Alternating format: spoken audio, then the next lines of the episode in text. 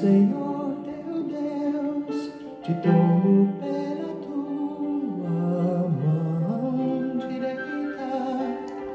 Deus é bom o tempo todo e o tempo todo Deus é bom. Graça e paz, queridos. Estamos juntos em mais um encontro com Deus. Eu sou o pastor Paulo Rogério e estou muito agradecido ao Senhor, porque Ele tem nos dado vida. E o nosso clamor tem sido: venha o teu reino todos os dias, todas as orações, no nosso pensamento, em casa, na rua, no carro, onde estivermos. Venha o teu reino, venha o teu domínio, venha a tua vontade. Você deseja isso?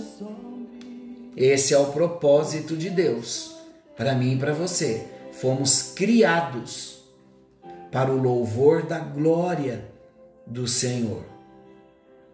Queridos, nós estamos conhecendo Jesus no Evangelho de Marcos e o nosso tema é o propósito da tribulação. E nós, no encontro anterior, nós lemos Marcos, capítulo 13, versículos 14 ao 23, e nós fizemos o primeiro destaque. Esse é um texto escatológico falando do momento da tribulação, da chegada do anticristo. Abrimos o assunto no encontro anterior. E o nosso primeiro destaque foi o anticristo da tribulação. Falamos do sinal de que o fim de todas as coisas se aproxima.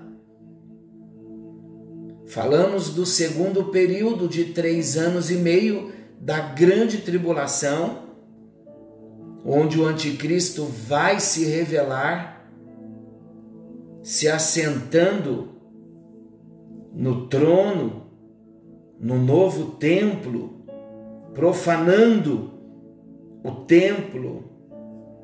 Aí então os olhos do povo se abrirão.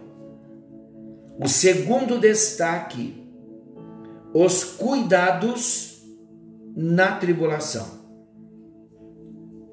Queridos, é um assunto muito sério que nós estamos tratando.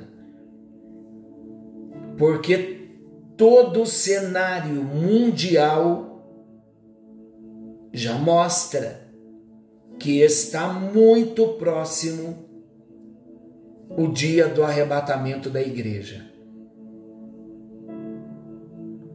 E é importante lembrarmos que a tribulação vai acontecer na terra, a chegada e manifestação do anticristo na terra, enquanto isso a igreja arrebatada estará na presença de Deus. Coisas maravilhosas vão acontecer para aqueles que foram arrebatados. O cenário do céu é um e o cenário da terra é outro. O cenário do céu é um cenário maravilhoso, de delícias, onde as bodas do cordeiro vai estar acontecendo e onde a entrega dos galardões também acontecerá. Em contrapartida, nesse mesmo período, no cenário da terra, muita guerra, muita perseguição, desespero com a manifestação do anticristo. Então vamos ver o segundo destaque, os cuidados na tribulação. É necessário nós entendermos que o Senhor mesmo ele advertiu sobre a importância de se ter a atitude certa na ocasião da manifestação do Anticristo. Veja bem, enquanto os discípulos tinham de ser perseverantes em meio a todas as provas anteriormente citadas, agora, porém, a realidade é diferente. O melhor que se tem a fazer é fugir, deixando para trás todas as coisas menos importantes que a própria vida. Sabe o que isso nos lembra? Isso nos lembra a fuga de Ló. Diante daquela iminente destruição de Sodoma e Gomorra, quando um simples olhar para trás seria a causa de grande ruína. Está lá em Gênesis 19, 17. Esposa de Ló olhou para trás e foi transformada numa estátua de sal. Da mesma forma, aquele que se encontra na cidade, diz o texto de Marcos 13, no terraço de casa ou no campo, deve entender que tudo que possa ter de valor não se compara à preciosidade da sua própria vida. Daí não voltar por motivo algum. Quanto às grávidas e mães com criancinhas, Jesus lamenta o quanto será difícil para elas uma tentativa de fuga nessas condições, bem como as viagens de inverno. Meus amados, esses fatos acontecerão. Volto a dizer, o único modo de escaparmos desses eventos tão terríveis, um único modo é entregando a vida para o Senhor Jesus e recebendo como Senhor e Salvador da sua vida. É importante você repensar sobre a vida cristã, porque esses acontecimentos futuros estão muito perto de acontecer. A profecia vai se cumprir. O terceiro destaque: qual o propósito da tribulação? Depois então de oferecer salvação a todas as nações, os olhos do Senhor se voltarão para Israel.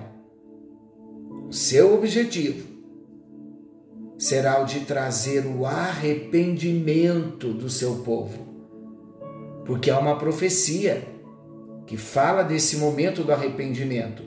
Está em Romanos 11, 26, diz assim: E assim todo Israel será salvo, como está escrito virá de Sião o libertador, e ele apartará de Jacó as impiedades. Um santo arrependimento tomará conta do coração de todo judeu. Agora, para cumprir esse propósito, o Senhor permitirá o surgimento do anticristo que a princípio enganará todos, como dissemos, fazendo-se passar pelo Messias prometido, prometido ao povo judeu, a sua malignidade não permanecerá oculta por todo o tempo. A profanação do templo revelará a identidade do anticristo e as intenções do anticristo. A partir daí, então, ele despejará sobre a humanidade uma agressividade tão grande que o Senhor decidiu abreviar o tempo da angústia, visando uma coisa, visando a salvação do seu povo. Queridos, a descoberta de que aquele que se apresenta como Messias prometido é um impostor, um falso Messias, vai despertar um intenso desejo de se buscar o verdadeiro Messias. Todo judeu clamará pela vinda de Cristo, do qual no final de todo o período de tribulação se manifestará o seu povo com grande poder e grande glória. Vamos falar no próximo encontro sobre esse assunto, falando da vinda do Filho do Homem. Vamos relembrar o tratamento de Deus para com Israel se dará através de duas provas citadas, que culminarão na revelação do verdadeiro Messias prometido ele se manifestará como consequência de uma intensa busca e clamor por parte do seu povo escolhido. Agora, é interessante, necessário para cada um de nós procurar identificar o propósito divino, o propósito de Deus para as suas próprias tribulações. Preste atenção. Passamos por provas, passamos por tribulações, mas essas provas, essas tribulações que nós passamos hoje, elas não se comparam às provações, às tribulações que vão vir depois que a igreja for arrebatada. Então vamos orar, vamos meditar, vamos buscar ajuda sobre as nossas vidas, vamos nos posicionar corretamente em cada situação de prova, em cada situação de crise. Vamos louvar mais a Deus, vamos nos apegar mais ao Senhor Vamos correr para o templo, para as reuniões de oração, vamos unir a nossa fé. Nós vamos trazer propósitos nesse ano de mais oração para a nossa vida como membros da igreja, como membros do corpo de Cristo. Nós estaremos orando mais, buscando mais porque é importante e necessário, meus amados, nós nos envolvermos mais com Deus, como nunca, porque os dias são maus. Não vamos cochilar, não vamos achar que estamos vivendo simplesmente um novo normal. Vamos entender a seriedade da situação em que nós, como brasileiros, já estamos inseridos. Estou falando de um quadro, de uma visão profética e espiritual. Um cenário profético e espiritual que está se cumprindo. Senhor nosso Deus e querido Pai, tenha misericórdia das nossas vidas. É a nossa oração, é o nosso clamor por misericórdia das nossas vidas. Em nome de Jesus, abra os nossos olhos espirituais, como o Senhor abriu os de Geazi, o servo do profeta Eliseu. Abra os nossos olhos para esse tempo que nós estamos vivendo e nos posiciona diante de Ti. É a nossa oração, no bendito e precioso nome de Jesus. Amém, amém e graças a Deus. Deus o abençoe, que o Senhor te fortaleça, que o Senhor te guarde, que Ele nos guarde Querendo o bondoso Deus, amanhã estaremos de volta nesse mesmo horário com mais um encontro com Deus, falando da vinda do Filho de Deus. Fiquem todos com Deus. Não se esqueçam que Jesus está voltando. Precisamos estar preparados, estar prontos. Algo novo está vindo à luz. Venha o teu reino e seja feita a tua vontade. Fiquem com Deus.